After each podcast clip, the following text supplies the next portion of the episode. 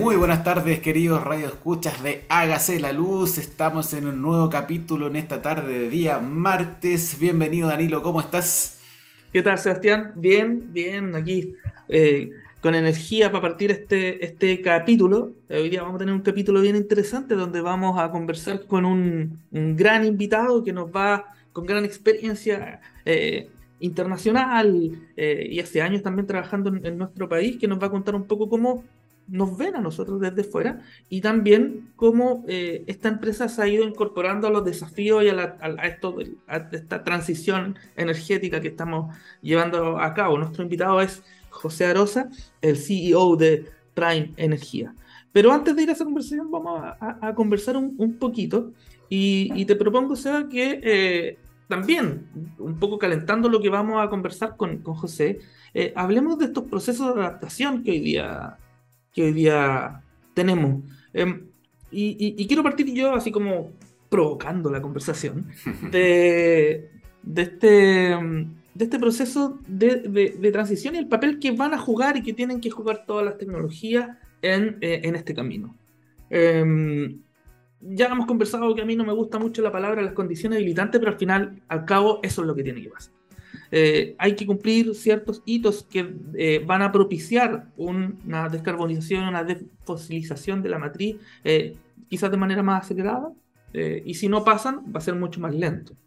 El ir apurando un poco estos procesos va a traer algunas cosas o algunos efectos que ya lo estamos viendo y ojalá no se profundice en el futuro, que tiene que ver con desacoples, que tiene que ver con vertimiento. entonces, uno tiene que ir, eh, tenemos que ser capaces todos de eh, involucrarnos eh, de manera relevante en este desafío para ir levantando la alerta de qué es lo que pasa si es que nosotros vamos tomando decisiones no de manera acelerada, pero sí hay que hacerlo de manera informada y bien analizadas.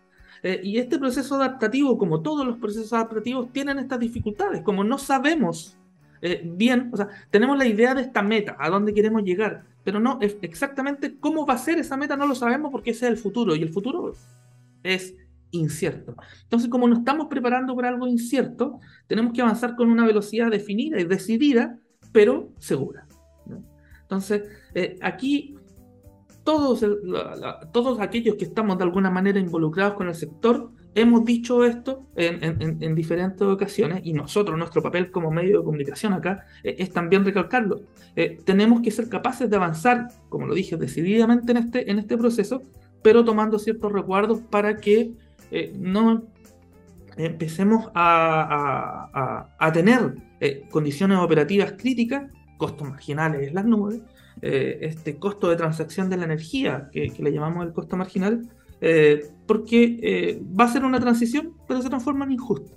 Y ahí está el desafío, no solamente a nivel sistémico, sino también de las propias empresas, de ir haciendo sus propias transiciones y de sus propios análisis para, eh, para que todos vayamos en, la misma ruta. Y eso es algo que vamos a conversar con nuestro invitado. No sé, Seba, si tú quieres también darnos tu, reflexión. No, súper interesante. y yo creo que como venimos conversando hace varios programas atrás, e-, es, importante estar preparados para este nuevo mundo eh, y de alguna forma todos los análisis nos dicen, mira, nuestro sistema energético está cambiando hoy día y está cambiando de forma bastante radical, ¿no es cierto? De alguna manera estamos haciendo las cosas de una forma bastante establecida, bastante eh, que se, tradujo en, términos de, nuevos, de las formaciones de mercado, las formaciones de sistema, en, cómo llegar las inversiones eh, a los distintos países, ¿no es cierto? No solo hablamos de Chile, sino que a nivel mundial esto se fue estructurando. Y hoy día estamos en un proceso de cambio que es bastante, bastante radical, ¿no es cierto? Estamos pasando de un punto en que no estamos transicionando, sino que estamos dando un salto, probablemente un salto cuántico, podríamos decir que pasamos de un punto a otro, eh, y el camino no es lineal, no es lineal, y un camino que además que es bastante complejo porque lo estamos todos viviendo de forma conjunta. O sea, no estamos aquí diciendo, oye, ya nos sentamos a mirar, ¿no es cierto? Y digamos, ah, ya cómo está California, y veamos cómo lo hizo, y llegamos y copiamos, eh, o cómo lo hizo Europa, eh, porque probablemente estamos todos viviendo el mismo proceso de forma distinta en, sus distintas aristas, ¿no es cierto? Al final, cada mercado eléctrico, eh, si uno lo mira, ¿no es cierto?, se adapta a las condiciones locales, y cada condición local, ¿no es cierto?, de alguna forma va atingiendo cómo el mercado eléctrico se va desarrollando. Y en ese sentido, aquí también queremos hacer una invitación eh, y a lo mejor podríamos hacer un programa, ¿no es cierto?, después un poquito más extensivo en temas regulatorios. de cómo estamos nosotros internamente desarrollando nuestra regulación. Eh, porque a lo mejor estamos todavía pensando en nuestro sistema, ¿no es cierto? El sistema 1.0, llamémosle. Mm. El sistema que nos regió, ¿no es cierto?, hasta el año 2010 probablemente, hasta el año 2015. Eh, y después de eso hemos estado transicionando, estamos cambiando, hemos estado metiendo innovación, esperamos hablar de innovación también hoy día, el día de hoy. Eh, y eso requiere ver la forma, ver el sistema de una forma distinta ver, el sistema de una forma distinta y, hacemos, una invitación, ¿no es cierto?, a verlo distinto. Eh, en Europa se está hablando mucho de estas cajas de arena donde se pueden hacer pruebas, donde la innovación, ¿no es cierto?, es el principal recurso, donde uno puede aprender, donde uno puede darse lugar a fallar, pero que esa falla sea controlada en un ambiente real, ¿no es cierto? Estamos hablando de pruebas reales, en pequeños ambientes donde los agentes puedan competir, puedan establecer distintas reglas, puedan modificarse las reglas del juego, ¿cierto? Y que eso no afecte todo el sistema y no deje la, no deje la embarrada, como podríamos decir. Eh, y así aprender, y así aprender. Y, yo creo que es el camino, es el camino. Yo creo que para enfrentarse a este nuevo mundo eh, hay que jugársela, hay que un poco atreverse a hacer las cosas de forma distinta. Eh, y hay que hacerlo de forma controlada y de forma segura, como decía Danilo. Así que dejamos aquí invitados, ¿no es cierto? Si alguien aquí de la industria de los radios escucha quiere escuchar, quiere venir a hablar, ¿no es cierto?, de, transición energética y ver cómo poder cambiar, hacer la regulación de este sistema 2.0, bienvenido, ¿no es cierto? Esperemos estar haciendo algún especial, algo así dentro de los próximos meses.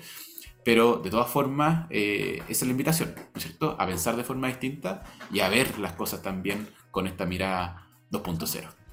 De hecho, en, esto que, tiene que ver con la innovación, estos saltos cuánticos que tú dijiste, recordemos la, conversación que tuvimos con, Claudia Raman, la, académica del, Departamento de Ingeniería Eléctrica de la Universidad de Chile, que nos dijo lo mismo. O sea, aquí un desafío operativo importante, con una alta penetración de, eh, convertidores, eh, que si no tomamos acción hoy día, eh, nos puede pasar la cuenta en el futuro.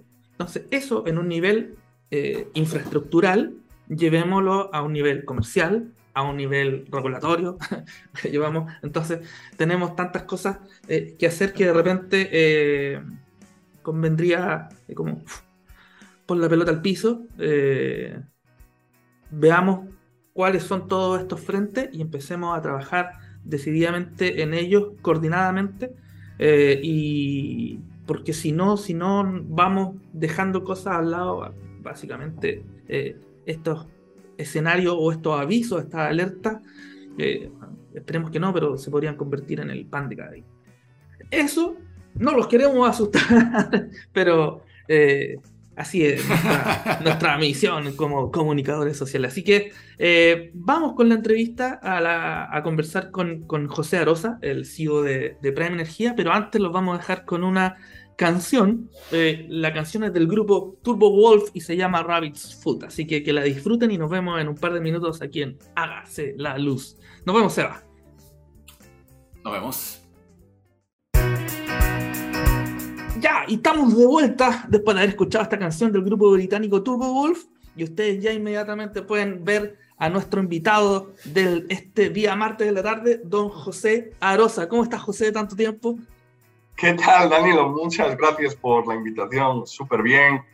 Encantado otra vez de saludarte, Sebas. Encantado de conocerte. Muchísimas gracias por la invitación al programa, Danilo. Y qué bueno verte en tan buena forma. Aquí estamos, estamos cuidándonos por viene el verano, así que hay que empezar a hacer ejercicio un poco ya, mantenerse saludable.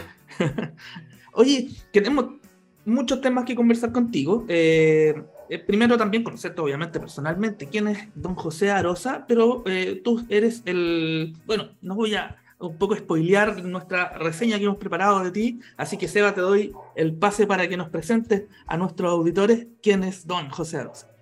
Muchas gracias Danilo, bienvenido José al programa, esperamos que sea una entretenida conversación, ¿cierto? Estos próximos 45 minutos de conversación que como siempre pasan volando aquí en la Luz.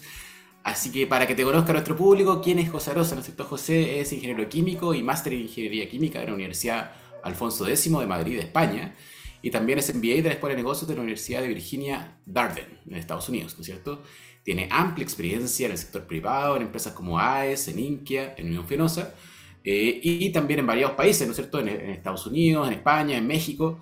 Y también importante mencionar, ¿no es cierto?, que ya pasó por Chile, eh, en un paso previo, ¿no es cierto?, por AES Gener, ¿no es cierto?, donde fue eh, donde además fue presidente y CEO de dicha compañía en México. Desde el año pasado se integra la empresa norteamericana Enfragen donde tiene la responsabilidad de ser vicepresidente ejecutivo de comercialización y es el actual CEO de la compañía Prime Energía Chile. Así que después de este extenso currículum, muy bienvenido José, esperamos que sea una entretenida y grata conversación y que lo pasemos bien y que por lo demás eh, te enseñemos, ¿no es cierto?, que aquí nuestro programa tiene un rol bien educativo, bien explicativo y para poner a hablar, ¿no es cierto?, en la mesa a las personas de energía y de transición. Así que esperemos que sea muy, muy entretenido. Muchas gracias. Muchas gracias por la invitación, muchas gracias por la introducción. Yo no la podría haber hecho mejor. Muchísimas gracias. vamos al, grano porque queremos aprovechar tu experiencia en, internacional. Trabajaste en muchos países, como nos dijo Sebastián, eh, y em, en específico de, Chile, porque eh, nuestro proceso de transición, con, con, más luces que sombra, eh, ha sido caso de estudio internacional. Nos ganamos hasta un espacio en, en documentales de Algor por ahí. Y em, de que se ha ido acompañando un impulso económico eh, de la empresa privada importante, pero también acompañado con un desarrollo regulatorio que ha ido eh, caminando en este desafío de este eh, tránsito hacia una carbono neutralidad en algunos años más. Desde fuera, ¿cómo, ¿cómo, tú ves el fenómeno Chile? ¿qué, se habla de, este fenómeno Chile? y también, dado que estuviste aquí hace algunos años. ¿Qué sentiste cuando se te plantea la posibilidad de volver a nuestro país? Bueno, pues eh, Chile, pues yo creo que Chile debería estar eh, muy orgulloso como país y todos los ciudadanos por ser un referente a nivel mundial eh, con, en el gran desafío de la transición energética. ¿no? O sea, yo creo que Chile, como tú bien comentas, es caso de estudio eh, por muchos países de cómo Chile eh, como gobierno se puso una meta para acelerar esta transición energética y que las, eh, plantas y los recursos pues que Chile tiene renovables sean explotados para producir energía renovable y sustentable en, en el más corto plazo que en el largo. yo creo que también a mí me gustaría comentar que si bien eh, Chile es un referente, muchas cosas, yo creo que a veces eh, el querer llegar a una meta pues sustentable eh, a lo mejor nos hizo perder un, poquito el big picture, ¿no? O sea, creo que si bien, otra vez lo digo, Chile probablemente Latinoamérica sea el país con mayor fuerza y esfuerzo en este tema de transición energética, sí tenemos que ser conscientes de que debemos trabajar mucho más, ¿no? Eh, tenemos el sector público, tiene, eh, o el gobierno tiene que eh, trabajar más de la mano, yo creo, con el sector privado, ¿no? En una participación activa, sobre todo en el tema de la regulación. No, yo creo que nos falta trabajo como industria ahí y esperemos que esta nueva administración, pues con toda esta fuerza y este ímpetu con el que viene, eh, pueda pues dar, pues promover ese cambio, ¿no? Que yo creo que es muy necesario para que Chile pueda, Chile pueda transitar pues hacia un futuro energético más sustentable pues en el corto mediano plazo, ¿no? Y para mí, la segunda pregunta que, que me hacías, ¿no? ¿Cómo fue volver a Chile? Eh, bueno, pues Chile es como volver a mi casa, ¿no? Como, como decía Sebas al principio. Yo viví aquí ya hace más de 10 años, eh, estuve viviendo casi 3 años en, en Chile. Y cuando pues eh, se lo propuse a mi familia, pues siempre fue, ah, bueno, pues sí, Chile es un país que conozco y la verdad, solo tengo palabras de amabilidad, no solo hacia Chile, sino hacia todos los chilenos del, buen recibimiento que siempre, no solo ahora, que siempre recibo cuando, cuando venía a Chile. ¿no? Eh, ¿Qué me llevo? Eh, la verdad es que ¿qué me, ¿qué me llevé cuando me fui? ¿Qué traigo cuando, cuando, cuando regreso? Que lo, que, lo, que, lo que me llevé es que cuando ya me fui, ya Chile ya estaba en el camino, eh, en pasos muy seguros hacia la transición energética. me llevo que, que, sí que todo es posible. ¿no? O sea, que si todos trabajamos de la mano, sí eh, podemos hacer un cambio significativo en, en la industria de energía, ¿no? ¿Y qué me traigo? Eh, pues yo creo que la amplitud de tecnologías que a lo mejor hay en otros países y que, te, y que tienen que ser parte, parte de Chile, ¿no? Y de ahí, pues mi comentario sobre la regulación, ¿no? Yo creo que debemos trabajar más fuerte, insistentemente en un cambio de regulación para que nuevas tecnologías tengan su cabida en Chile. Quizá una pregunta un poco egocéntrica. Se, conversa en el extranjero? Eh, oh, tenemos un desafío, por ejemplo, de incentivar alguna regula o, algún eh, punto especial del sector energético, no sé, en los países que lo tuviste. Podríamos mirar lo que está haciendo Chile. ¿E-, ¿Es efectivo ese nivel de conversación? Sí, sí. totalmente, totalmente. Eh, yo creo que a Chile le falta publicitar más todo lo bien que se hace, eh, todo lo bueno que se hace aquí. Sí, Chile es un mercado de referencia en, en Latinoamérica y yo diría que incluso en el mundo, ¿no? O sea, eh, como tú bien habías dicho, premios, publicaciones a nivel internacional. Eh, si es Chile, yo creo que no hay otro país pues en el que se hable tanto de transición energética en medios internacionales como Chile, ¿no? O sea, eh, consistentemente, ¿no? Porque probablemente ahora, eh, pues, eh, el tema Europa, pues, está tomando muchos headlines por razones muy obvias. y también, pues, el tema, pues, Estados Unidos, ¿no? Por el, por esta gran empuje que ha hecho la administración Biden con el Inflation Reduction Act, ¿no? O sea, pero sí, Chile desde conformación de mercado es un, es un caso de estudio a nivel mundial. Gracias, José. Eh, voy a hablar un poquito de, Prime, ¿no es cierto? Eh, Prime hoy día en Chile, su portafolio está basado ¿cierto? fuertemente en tecnología eh, flexible, ¿cierto? En generación de respaldo, podríamos decir tecnología de respaldo, lo que se denomina acá en Chile. Eh, pero ahora está desarrollando fuertemente, ¿no es cierto?, un montón de proyectos solares, ¿no es cierto?, particularmente aproximadamente como 200 megas fotovoltaicos que están en proceso de desarrollo.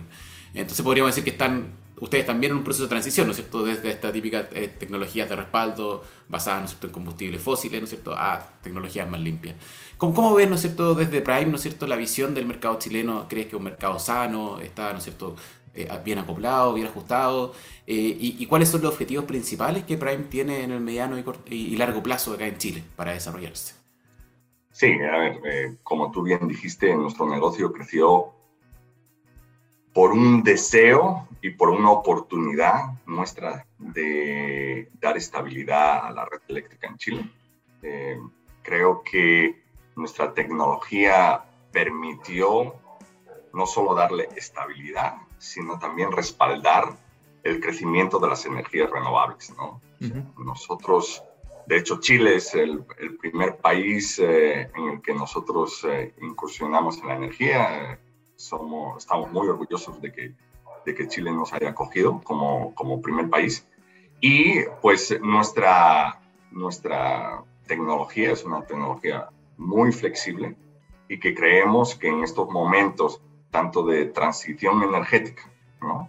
como también a, veces de, de, fallas de algunas centrales, como hemos visto este último año, y por algunas fallas en la transmisión o falta de transmisión, que es uno, eh, lo que yo creo que es una, una, asignatura pendiente que tiene Chile con, con el sistema eléctrico. Creo que nuestras plantas han funcionado y, respondido de, la mejor manera y creo, creemos que, que, han sido fundamentales para que no haya habido apagones, ¿no? Por ejemplo, ¿no? Eh, pues eh, nosotros seguimos eh, pues ampliando nuestra presencia en, en, en Chile. Creemos que aparte de proveer un insumo pues súper importante como es la estabilidad y flexibilidad del sistema, pues también somos creyentes de la transición energética, ¿no? Eh, y, tanto es así que a día de hoy tenemos cuatro plantas eh, operativas solares. Eh, tenemos diez que yo te diría que en los próximos meses empezarán operación, están en construcción. Y afortunadamente, pues ya hemos recibido la declaración en construcción de nuestros próximos ocho proyectos fotovoltaicos que vamos a empezar a construir en las próximas semanas, ¿no? Entonces, nuestro compromiso eh, de la compañía y de nuestros inversionistas con Chile es bastante patente, ¿no? O sea, eh, creemos que Chile es un país que para nuestro negocio, para, estabilidad y, transición energética es un país formidable para, para seguir creciendo. Excelente. Muchas gracias, José. Entrar en, en, esto del. Bueno, con José, aquí le comentamos a nuestros auditores, nos, conocíamos cuando trabajábamos en el, gremio, ahí tuvimos hartos grandes desafíos de mostrar este, este, esta capacidad que tenía eh, la generación flexible de soportar estas variabilidades de la operación día a día. Tuvimos momentos bien críticos ahí, que, menos mal algunos ya han pasado, pero eh, esperamos que, que, se mantenga el, el, sistema en condiciones normales de operación. Eh, ¿Cómo quizás viste un poco esta, eh, lo voy a decir bien crudo, eh, demonización de, de, este tipo de tecnología, eh, pero que en los momentos críticos fueron las que de alguna manera pudieron solventar episodios bastante, voy a repetir la palabra, críticos del, del, del, sistema para el abastecimiento incluso de la población. Entonces, ¿cómo podemos ir avanzando en este camino de esta transición, la manoseada condiciones habilitantes, eh, donde em, tenemos que mm, caminar y mascar chicle al mismo tiempo, de, ir avanzando en la transición, pero también cuidando lo que tenemos hoy día eh, para esto como se le llama la transición justa. Avanzar pero con precio económico, porque si no todo em, empieza en un círculo medio vicioso. Por eso eh, yo creo que tu comentario es súper importante, Danilo, eh, porque por eso es a lo que me refería con mi primer comentario, ¿no? Eh, no perder el big picture, ¿no? tiene que ser una transición justa, ¿no? Porque de nada sirve ser 100% renovable, ¿no? Y, tener apagones, ¿no? Pues al final del día pues eh, no está siendo una transición justa, ¿no? Eh, yo creo que, eh, creo que tiene que haber las condiciones habilitantes para seguir pues, quitando carbón de, nuestra carbón, CO2, ¿no? De nuestra matriz de generación. Yo, yo así lo veo, pero también para que, y lógicamente para seguir invirtiendo en, en energía más renovable, ¿no?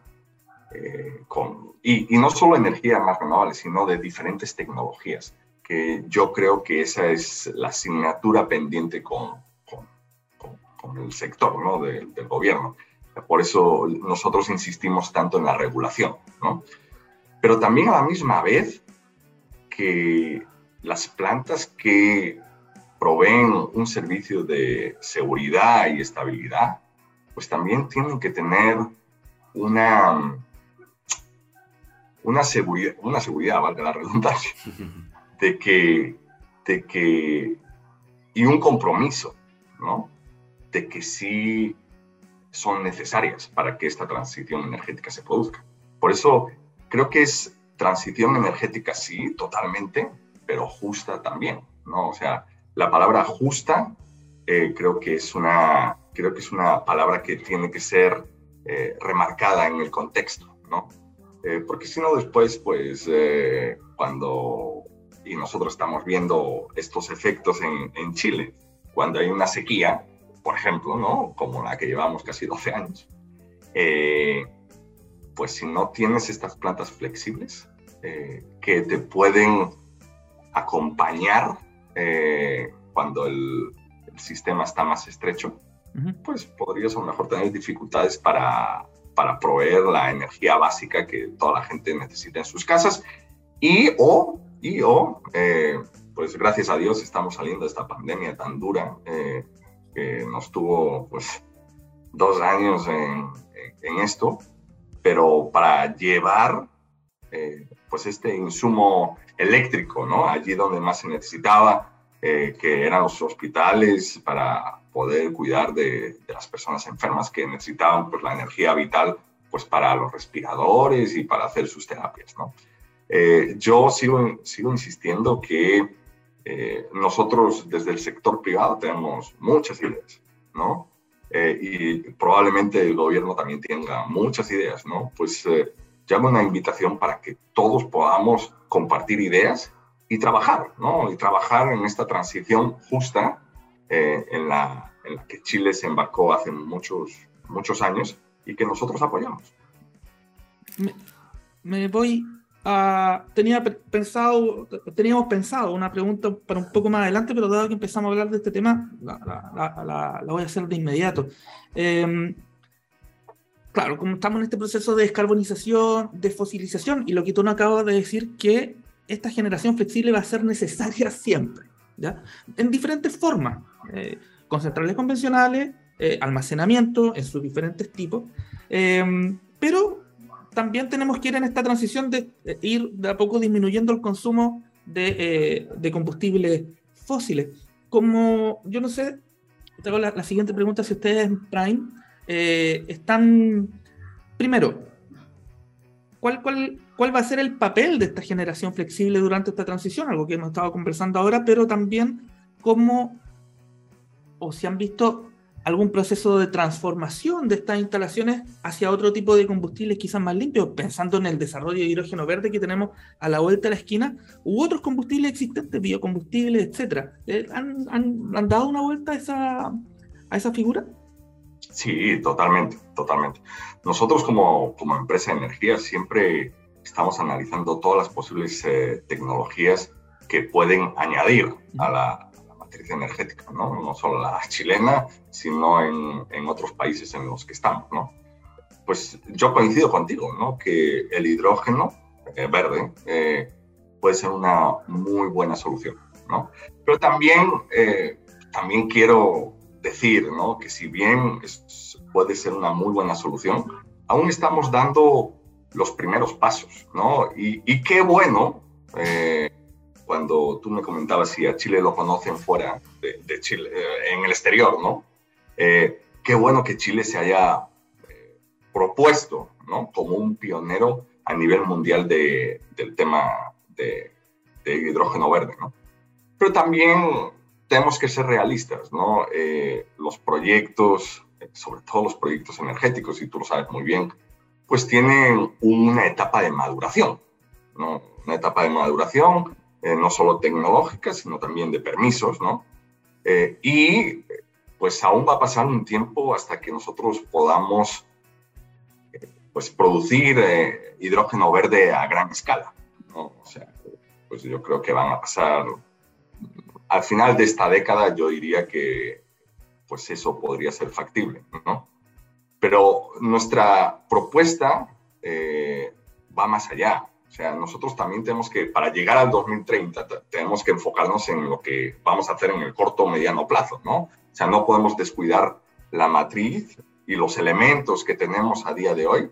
Eh, sabemos que queremos eh, quitar más, más, más plantas de carbón, ok, nosotros también apoyamos eso pero eh, tenemos que seguir apoyando pues, la estabilidad del sistema, ¿no? Teniendo en cuenta que para eso hay muchas tecnologías, ¿no? O podría potencialmente haber muchas tecnologías.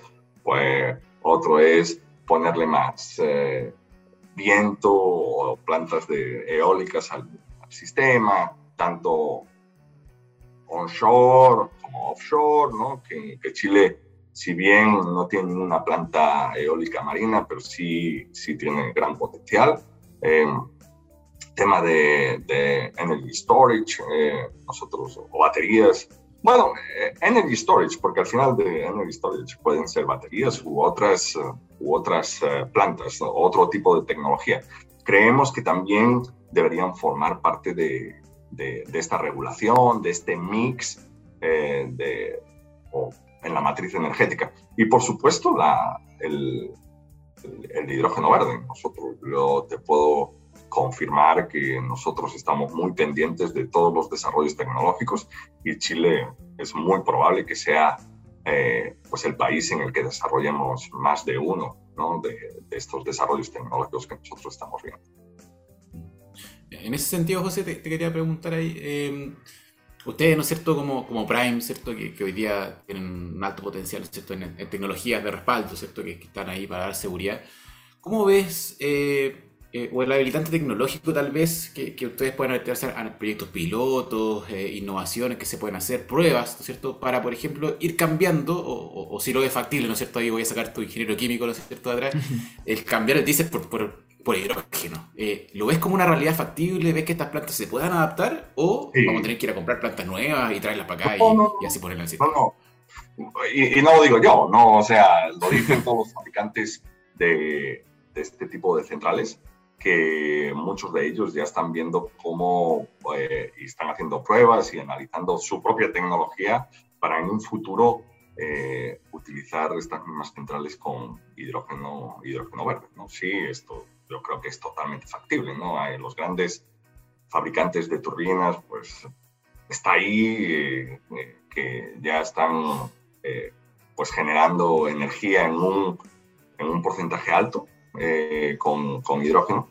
Pero otra vez, yo creo que está muy bien eso, o sea, pues que todos nuestros activos y los activos de generación que hay hoy en día puedan acometer el, pues, eh, generación con hidrógeno. Yo creo que la pregunta es que también tenemos que conseguir el hidrógeno, también tenemos que conseguir ese insumo, ¿no? Eh, y ese insumo, pues, eh, pues estamos en, dando pasos en Chile, como otras muchas empresas, en que Chile sea el host, el, el hydrogen host of the world, ¿no? O sea, que sea el, el, el país en el que se produce primero eh, hidrógeno verde eh, a gran escala y barato, ¿no? No solo para Chile, sino también para el mundo, ¿no? Y eso, pues, pues hay que tener en cuenta que eso tiene una etapa de maduración, como, como, como había dicho, ¿no? Eh, no, no querramos, pues, que el, el año que viene, pues, que esté todo, que sea todo hidrógeno verde, porque, como digo, tienen una etapa de maduración y también, pues ahora aprovechando que me hacías esta pregunta directa, eh, pues también Chile tiene que trabajar en esta regulación de hidrógeno verde. ¿no? Eh, eh, creo que el, gobierno tiene, tiene mucho, muchas ganas de, de, que Chile sea reconocido, como así creo que lo es, reconocido como un productor de hidrógeno verde, pero creemos que también hay trabajo que hacer ahí. ¿no? A nivel de permisología, eh, también el tema de, de, la desalinización, porque el hidrógeno al final eh, pues eh, parte de agua. Lo bueno es que Chile ya avanzó en el tema de desalinización por todos los proyectos mineros, mm. pero también los puertos desde los que se va exportar, a dónde, si es que se exporta hidrógeno, cómo se va a exportar, si es de hidrógeno o de amonia. No, creo que aún hay, aún hace falta mucho análisis para que, para que se den la regulación, eh, para que Chile sea, ojalá, el mayor exponente a nivel mundial de hidrógeno verde. Sí, no, súper, súper. De hecho, que quería preguntarte algo similar a lo que estabas comentando respecto. Y claro, por ejemplo, este desafío grande del hidrógeno eh, requiere traer un montón de capitales, ¿cierto? Probablemente no, no, es factible hacerlo solo con capitales chilenos, ¿cierto? Sino que hay que traer inversión extranjera, hay que hacer, ¿no es cierto?, conglomerados, consorcios, eh, porque son, ¿no es cierto?, cantidades, inversiones muy grandes. Eh, y, de alguna forma con tecnología además que como tú bien dices, ¿no es cierto? actualmente está en desarrollo, entonces tecnología de, punta nueva que hay que traer, implementar, hay que innovar, hay que empezar la forma, de, forma distinta. Y en ese sentido, en tu experiencia, ¿no es cierto? ¿Cómo, cómo ves, eh, y en comparación también con otras realidades, tú has trabajado en hartos mercados, eh, ¿Cómo ves a Chile posicionado ¿no es cierto? en este término de, atraer inversión, de dar seguridad a los capitales extranjeros, de implementarse aquí en nuestro país y darle estabilidad y seguridad desde el punto de vista regulatorio, como tú dices, y también económico, de seguridad ambiental? Hay, hay muchos temas que hoy día están en boga. ¿Cuál es tu análisis respecto a, nuestra posición respecto al resto de los países? Sí, a ver, eh, te puedo decir eh, que es un agrado trabajar en, en Chile. ¿no? Eh, en primer lugar, Chile tiene una institucionalidad muy, muy desarrollada, ¿no? Institucionalidad en la, pues, no solo en, en leyes que, que, son claras, ¿no? Pero también en, en el análisis hacia adelante eh, para proveer mejores eh, frameworks, ¿no?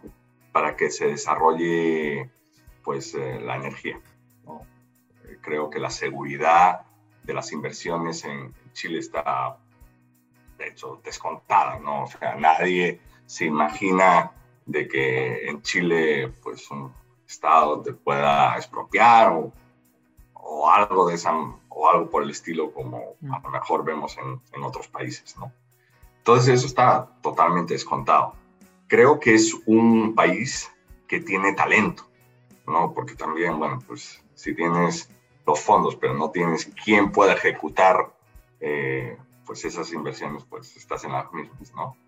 Eh, yo creo que, que, Chile por descontado también tiene eso, ¿no? Y, y, de hecho, pues yo haciendo gala un poquito de mi equipo, o sea, creo que tengo uno de los mejores equipos que, que, que, podría, que podría tener en eh, pues una compañía de energía, ¿no? O sea, así, así lo creo, ¿no? Yo, yo los conozco, eh, estoy de acuerdo contigo. Ah, bueno, bueno, pues qué bueno, qué bueno que ya, ya somos dos y espero que muchos. Eh, eh, sí. Pero, pero creo que, que lo que falta, ¿sabes? Eh, para que sea el mayor, un mayor influjo de, de capitales, falta esa pieza de, de, implementación de regulación y ese constante diálogo público-privado, ¿no? Porque yo creo que antes, como se hacía, ¿no? Pues eh, no solo en Chile, sino en muchos otros países, el gobierno decía y la, pues, los entes privados pues hacían, ¿no? Pues con esa regulación creo que la forma de, de, alcanzar esa transición energética es con diálogo, ¿no? Si no hay ese diálogo, bueno, pues vamos a estar con este eh, ensayo y error, que bueno, pues es lo que hemos estado haciendo durante los últimos 100 años, ¿eh? pero, pero creo que para que esta transición energética sea mucho más grande, eh, mucho más, más fuerte, más presente, este diálogo. Corrígeme. Pero por descontado, te, por, por descontado te, te, doy que nosotros vamos a seguir invirtiendo en Chile. Buena noticia. Eh, corrígeme si, si, si, me equivoco. Eh, ustedes están en Panamá, están en Colombia, están en México, en, en, en, Estados Unidos también, ¿no? No, en México aún no México estamos. ¿Ya? Pero en Estados Unidos sí. Ya. Eh, entonces, claro, es una, una empresa que tiene eh, hartos capitales en en Sudamérica, en Centroamérica. Y una de las cosas que en particular nosotros hemos conversado harto acá eh, tiene que ver con las interconexiones regionales. Hay unas interconexiones tímidas ahí entre Perú y Ecuador, otra bien chica entre Ecuador y Colombia. Eh, y tenemos nosotros gran potencial de hacerlo, pero no pasa.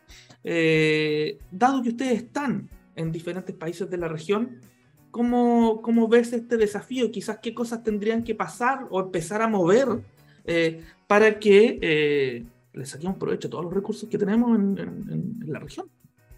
Sí, a ver, yo creo que es eh, eh, pues sería muy bueno y hacia ahí debemos eh, tender que haya una integración regional, ¿no?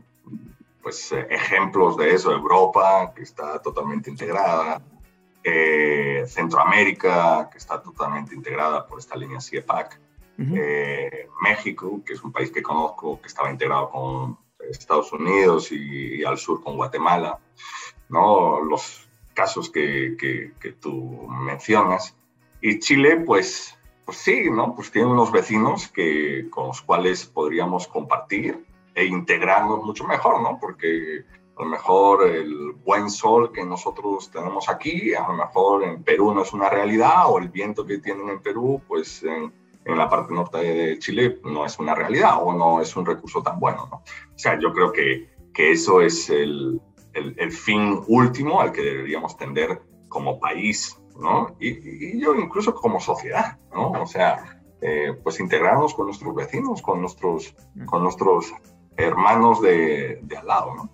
Eh, pero también quiero hacer y quiero ser muy honesto. Eh, yo creo que empecemos primero por casa, ¿no? Para después integrarnos con los otros países, ¿no? Yo creo que para poder integrarnos es, pues, faltan, a nosotros nos faltan líneas de transmisión para que los recursos que actualmente tenemos en Chile y los que vamos a tener, ¿no?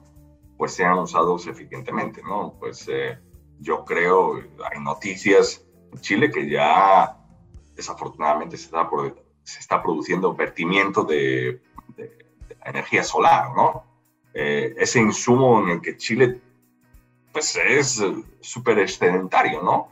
Eh, pues en el norte podría usarse en el sur, ¿no? O sea, eh, y la hidráulica que nosotros tenemos en el norte, en el sur, se podría utilizar en el norte, ¿no?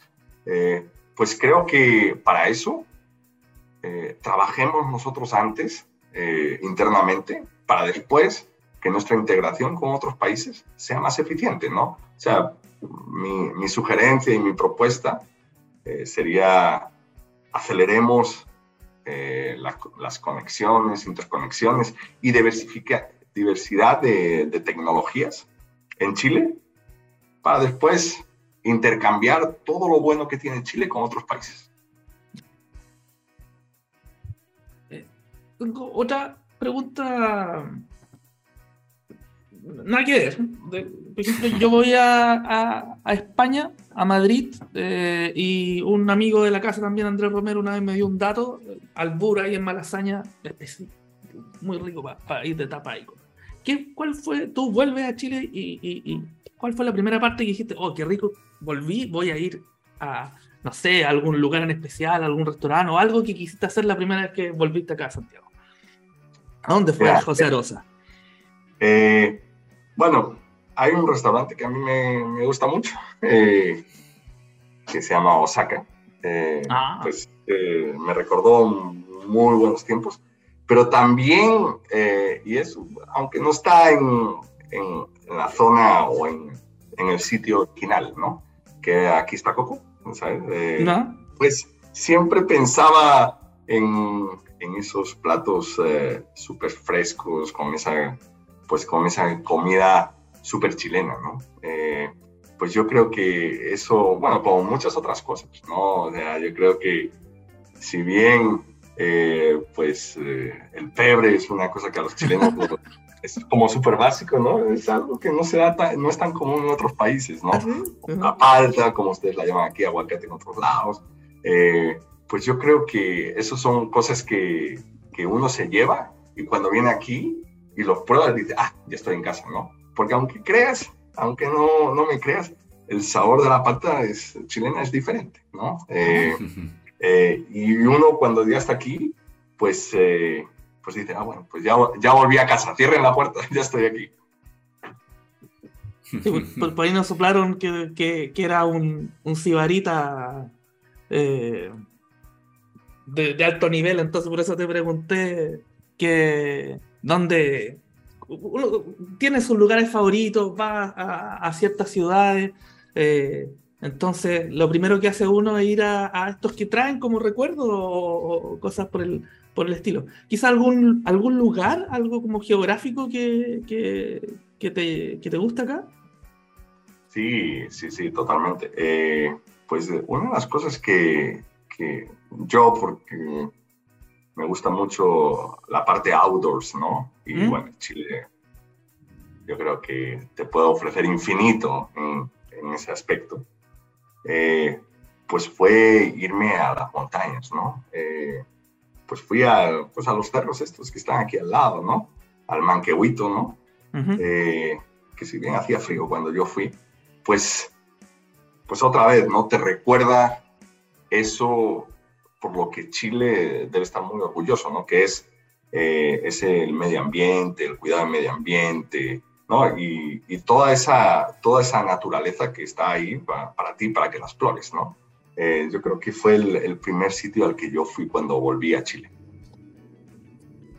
Buen lugar, buen lugar.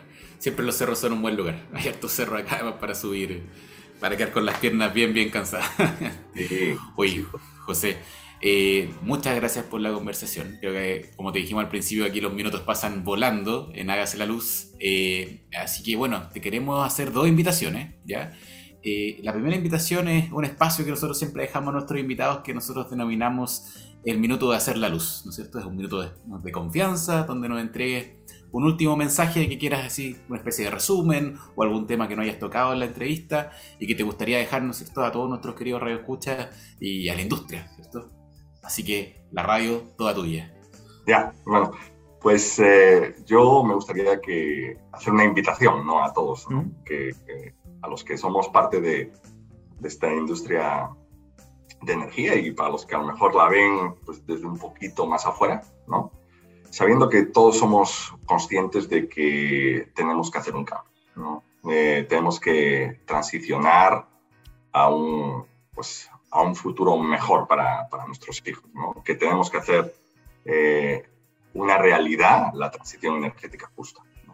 Mm. Pero también hacer una, otra invitación, ¿no? Eh, pues eh, a mis colegas, al gobierno, ¿no?